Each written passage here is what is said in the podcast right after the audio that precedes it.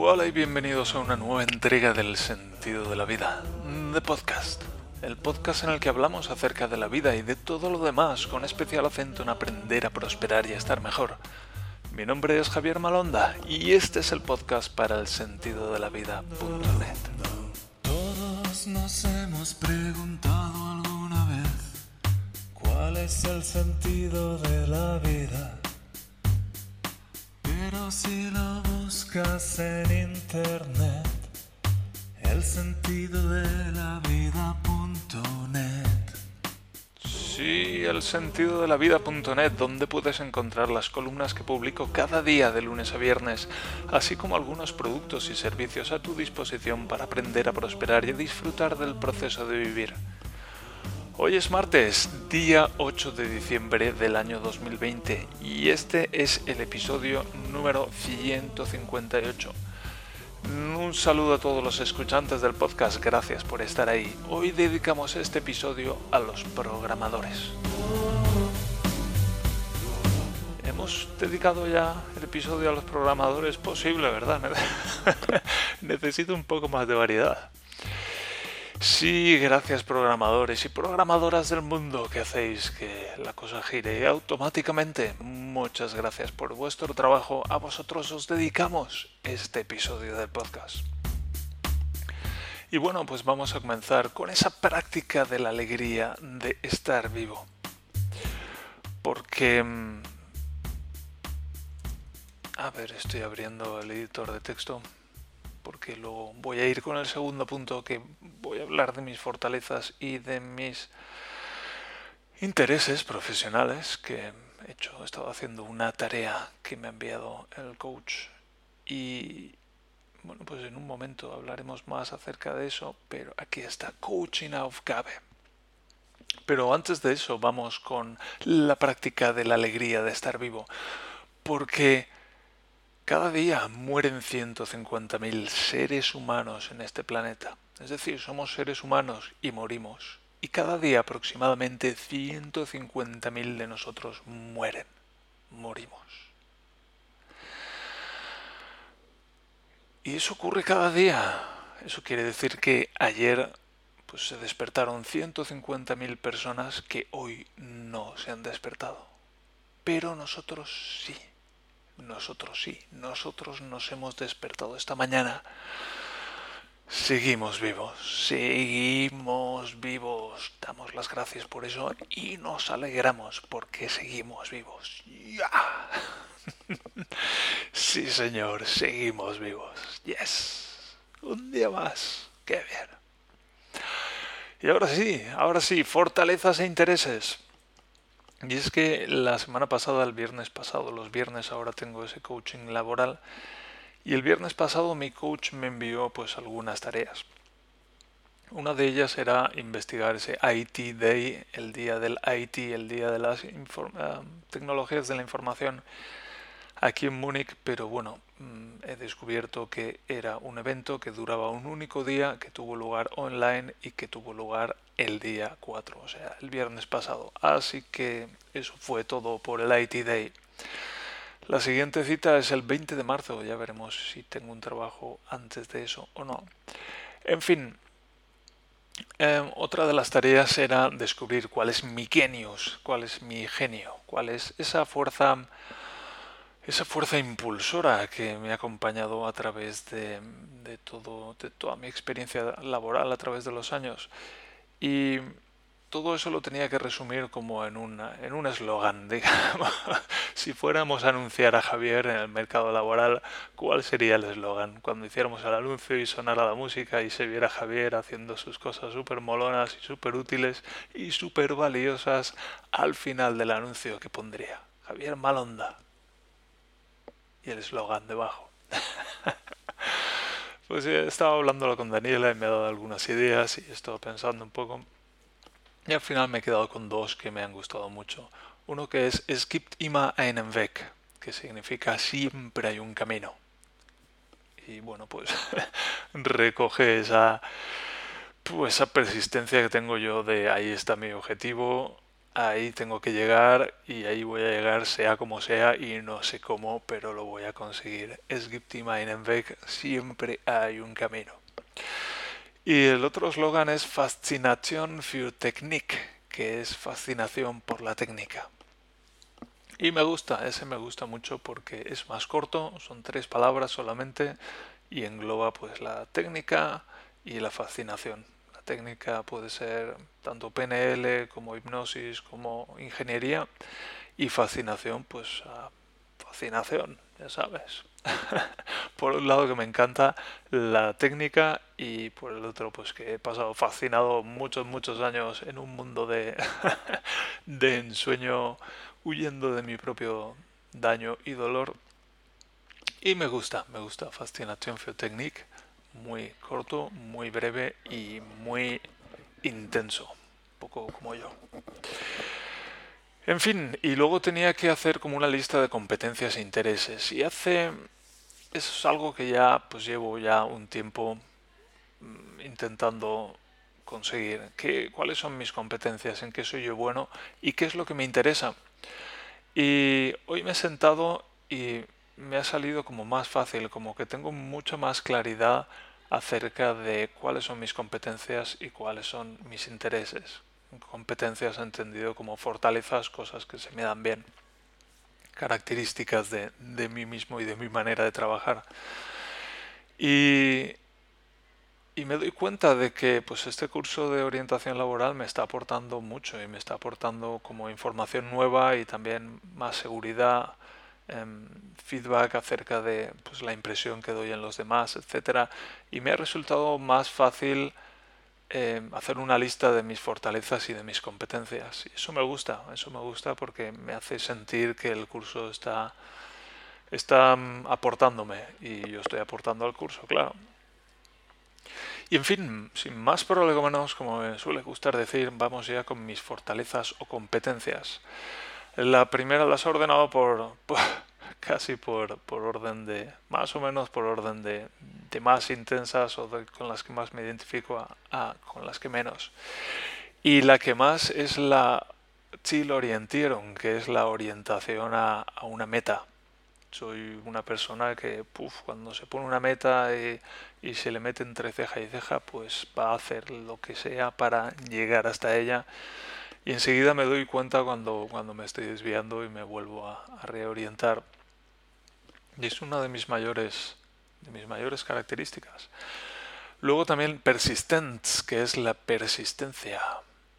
soy también muy persistente. Cuando tengo una meta, pues hasta que, hasta que no llego hasta ahí, pues no estoy satisfecho. Y puedo ser muy cabezota y puedo ser muy persistente. cabezota sería como la como la esa característica de la persistencia pero desequilibrado. Cuando simplemente es no yo lo voy a hacer así por mis cojones pues no eso no es persistencia eso es cabezonería. Persistencia es vale ahí tengo la meta cómo llego hasta ahí y hasta que no llego no paro Luego, disciplina. Soy muy disciplinado y eso es parte de lo que, entre la persistencia y la disciplina, eso es lo que me permite alcanzar mis metas. también otra competencia, multidisciplinaridad. Multidisciplinaridad. Ah, multidisciplinaridad sería en español. Pues que pues eso, no solamente me muevo bien y con soltura en el, en el ámbito técnico, sino también en un ámbito más humano, por ejemplo, en el ámbito de la comunicación. Tengo mucha experiencia y es algo que se me da muy bien.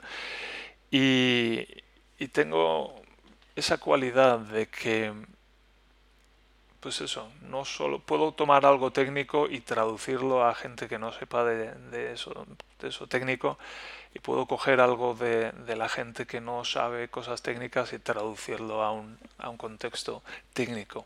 Y eso, es, en eso englobo esa multidisciplinaridad. Otra competencia mía es la creatividad.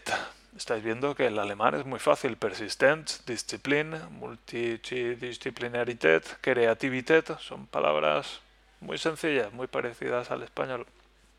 Así que ya digo, el alemán es muy fácil y muy divertido. Podéis aprender alemán fácilmente. Creatividad, soy muy creativo y eso es algo bueno también. siguiente, Sorgfältigkeit. Esto es un poco más complejo, pero significa concienzudo. Hago las cosas concienzudamente y las hago con cuidado y, y eso, a conciencia otra competencia, Lernbereitschaft, que significa que estoy dispuesto a aprender. Estoy abierto a aprender y aprendo con gusto y me gusta aprender y eso es algo no solo fundamental en el trabajo, sino en la vida. Y por último diría que soy, digo que soy organisiert, que quiere decir que soy organizado. Y bueno, esas son mis competencias principales. ¿Y cuáles son mis intereses? ¿Qué me interesa hacer en el futuro? Pues me interesan los coches. En particular me interesan pues, todos los coches, pero especialmente los coches eléctricos por esa transición hacia hacia pues medios de locomoción más limpios, por lo menos que el aire esté más limpio en las ciudades. Luego ya veremos el tema de las baterías el reciclado y el reaprovechamiento, eso es otro asunto, pero ahora mismo lo más urgente es el aire en las ciudades que esté más limpio. Y me interesan también los coches de carreras, es un poco es un poco contradictorio ahora que lo pienso, pero me gustan las carreras, me gusta la competición, me gustan los coches de carrera. Ahora también está la Fórmula E, que también es una opción para mí. En fin, me interesan los coches. Y también los medios de transporte. Aquí entrarían también las cosas, los, los drones tripulados, esos que están sacando ahora, que por cierto hay una empresa en Múnich que está desarrollando uno. Y bueno, pues si pudiera trabajar ahí seguramente lo disfrutaría mucho. Más intereses la informática y dentro de la informática me interesa la realidad virtual, la inteligencia artificial, el Internet de las cosas y me interesa también la programación. Dentro de los videojuegos, me interesan también los videojuegos y dentro de los videojuegos en particular me interesan los simuladores y en particular los simuladores de conducción, aunque bueno, todos los videojuegos me gustan. Más intereses, el blogging, el podcasting y el videoblogging. Me interesan las formas de comunicación digital. Me gusta, me gusta comunicar y me encanta Internet. Más intereses, pues el bienestar y dentro del bienestar el yoga y la meditación. Vamos a dejarlo ahí. Podría meter la PNL y PNL hipnosis, pero vamos a dejarlo ahí en yoga y meditación. Y me interesa también enseñar. Es algo que me encanta. Me encanta enseñar y, y bueno, no sé si está entre mis intereses, pero, pero sí, es algo que me interesa también. Y eso es mi lista de competencias e intereses. Si tuvierais que hacer una lista similar, ¿qué tal? ¿Os sirve esto de ejemplo? ¿Estáis conscientes de cuáles son vuestras competencias principales? ¿Estáis conscientes de lo que os interesa? ¿Y sabéis cuál es vuestro genio? Tenéis también un eslogan como yo. yo me lo he hecho esta semana, lo podéis hacer también. Y bueno, pues ah, estoy, tengo, tengo interés por compartirlo con mi coach el viernes y a ver qué me dice. Curioso, curioso. Y en fin, a mencionar también que ha habido cosas que me daba reparo que decir que estaban entre mis intereses, como el blogging, el podcasting, el videoblogging. O mencionar pues que me interesan los videojuegos o los simuladores de conducción. Y es interesante, es interesante que, que me haya zurückgehalten, que dicen aquí, que me haya que me haya callado a la hora de expresar eso. Porque pues pensaba, pues esto no, esto son tonterías. ¿Por qué? Pues porque para mi padre esto eran tonterías, por ejemplo. Por dar una explicación. Y bueno, pues hasta aquí este punto. Y estamos llegando al minuto 15 y vamos a proceder ya con la lectura de un capítulo, nuevo capítulo del diario Teutón, ese libro. Hoy va a ser un capítulo relativamente corto, pero muy, muy amado, muy apreciado en aquellos tiempos. Así que sin más prolegómenos, que suene el himno alemán, mano sobre el pecho, henchidos los corazones, pongámonos de pie para la lectura de un nuevo capítulo del diario Teutón. Publicado el día 24 de julio del año 2005, Carta de amor de un pendejo.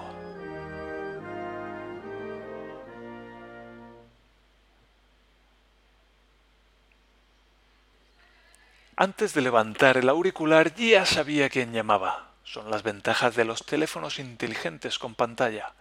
Era la secretaria de Mini Perry GmbH. Me entró curiosidad por saber qué papel me había llevado por error esta vez a casa. Hallo, Herr Concho, redoblaban las R's al otro lado de la línea. Buenas tardes, ¿qué puedo hacer por usted? Me explicó que esta vez se trataba de un tema personal por lo que pudo entender en la primera pasada, su hija tenía que traducir algo del español, una carta de amor o algo así.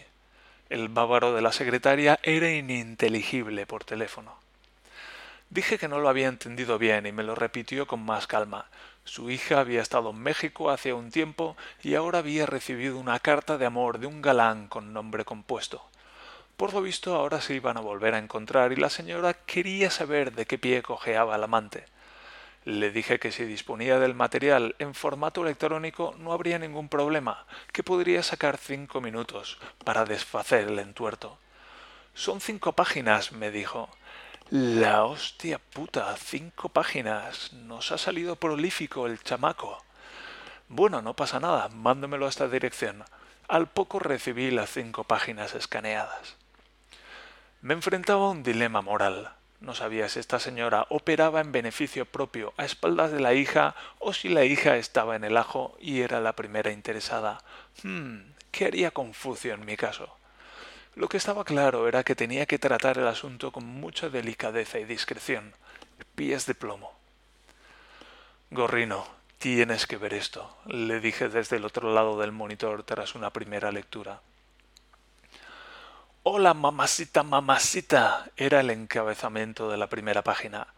Estuvimos llorando de risa durante una hora. Se trataba de cinco páginas garrapateadas en papel de libreta de ese de rayas horizontales para no doblarse. El texto violaba con alevosía todas las normas gramaticales conocidas y algunas que todavía no se conocen. Los tachones y borrones eran una constante. La palma se la llevaba a la página 3 con la palabra bebida, dos, las dos con V, aunque tuvimos que discutir al respecto, con dos R's, con gran intensidad. Le escribí inmediatamente a la madre un análisis preliminar. Su hija ha causado tal impresión en este chico que me veo en la obligación de preguntarle cuántos años tiene su hija y si cree que haríamos buena pareja. Gorrino dio su opinión tras haberse sumergido en aquella prosa de mil canciones de Luis Miguel pasadas por la coctelera. Dile a la madre que este güey es un pendejo de cuidado, que lo que está haciendo es prepararse el terreno. Cuando llegó Natalia a casa por la tarde ya estaba al caso, ya estaba al cabo de la calle. Enséñame la carta de amor, enséñamela, gritaba alborozada. Se puso a leerla en voz alta. Te extraño, mamacita, te extraño, mamacita. La tía imitaba el acento mucho mejor que yo. Por un momento creí que Natalie iba a sufrir un colapso durante la lectura. Ambos reparamos en lo que consideramos uno de los highlights del comunicado emocional. Para ser honesto, quisiera que vinieras y te quedaras para siempre a mi lado. Sí, señor, hasta el fin del mundo por ese amor que te impide dormir por las noches y que hace que te levantes emancipado como el rocío de la mañana, aunque solo lo hayas conocido cuatro días. En fin, uno no debe reírse de estas cosas. Las faltas de ortografía son normales si no se ha tenido la suerte de ir a un colegio. ¿Y quién no ha escrito nunca una carta de amor más o menos desafortunada? De todo se puede aprender, y yo me guardo un par de pasajes de este Romeo Way que quizás sean de provecho en el futuro. Es duro tener una ética, porque lo suyo en este caso sería colgar la carta en Internet para el disfrute de todo el mundo, que estas cosas son para compartir. Esto es carne de yonkis.com. Podría decir que es mío y revalidar la gloria de la carta del estudiante Erasmus en Helsinki, pero no, tengo que morderme la lengua y privar al mundo de esta impresionante joya del humor. Qué dura es la soledad del escritor responsable. ¿Hablamos de declaraciones de amor ensobradas?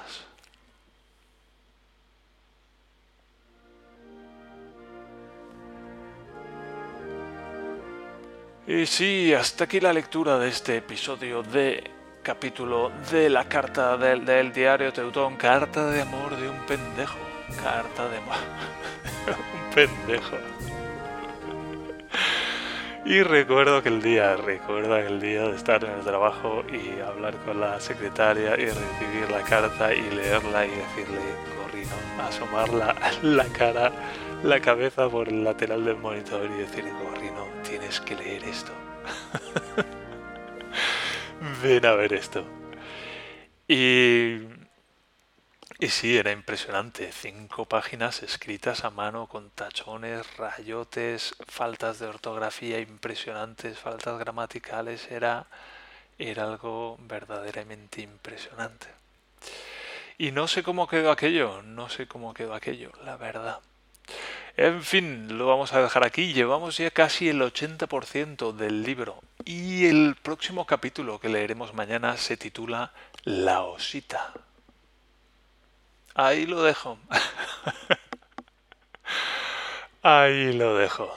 Ay, ay, ay, ay. En fin, estoy yendo a Daniela berrear en una videoconferencia y espero que el sonido os esté llegando bastante limpio. Y en fin, con esto llevamos 22 minutos solamente de podcast, pero lo voy a dejar aquí y así hacemos un capitulito especialmente corto porque normalmente los hacemos especialmente largos. Y decir que nada, que lloréis mucho, oye, que, que sienta muy bien. Yo esta mañana durante el desayuno ya me he puesto a llorar otra vez, así que, pues, ¿por qué no lloráis vosotros también? Os vais a sentir mucho mejor, yo me siento mucho mejor. En fin. Hasta los pendejos como yo lloramos. Vaya, vaya que sí. los ricos también lloran, los pendejos también, y los pobres también lloran, por cierto. En fin, lloramos todos porque somos seres humanos y qué bien se sienta una buena llorada.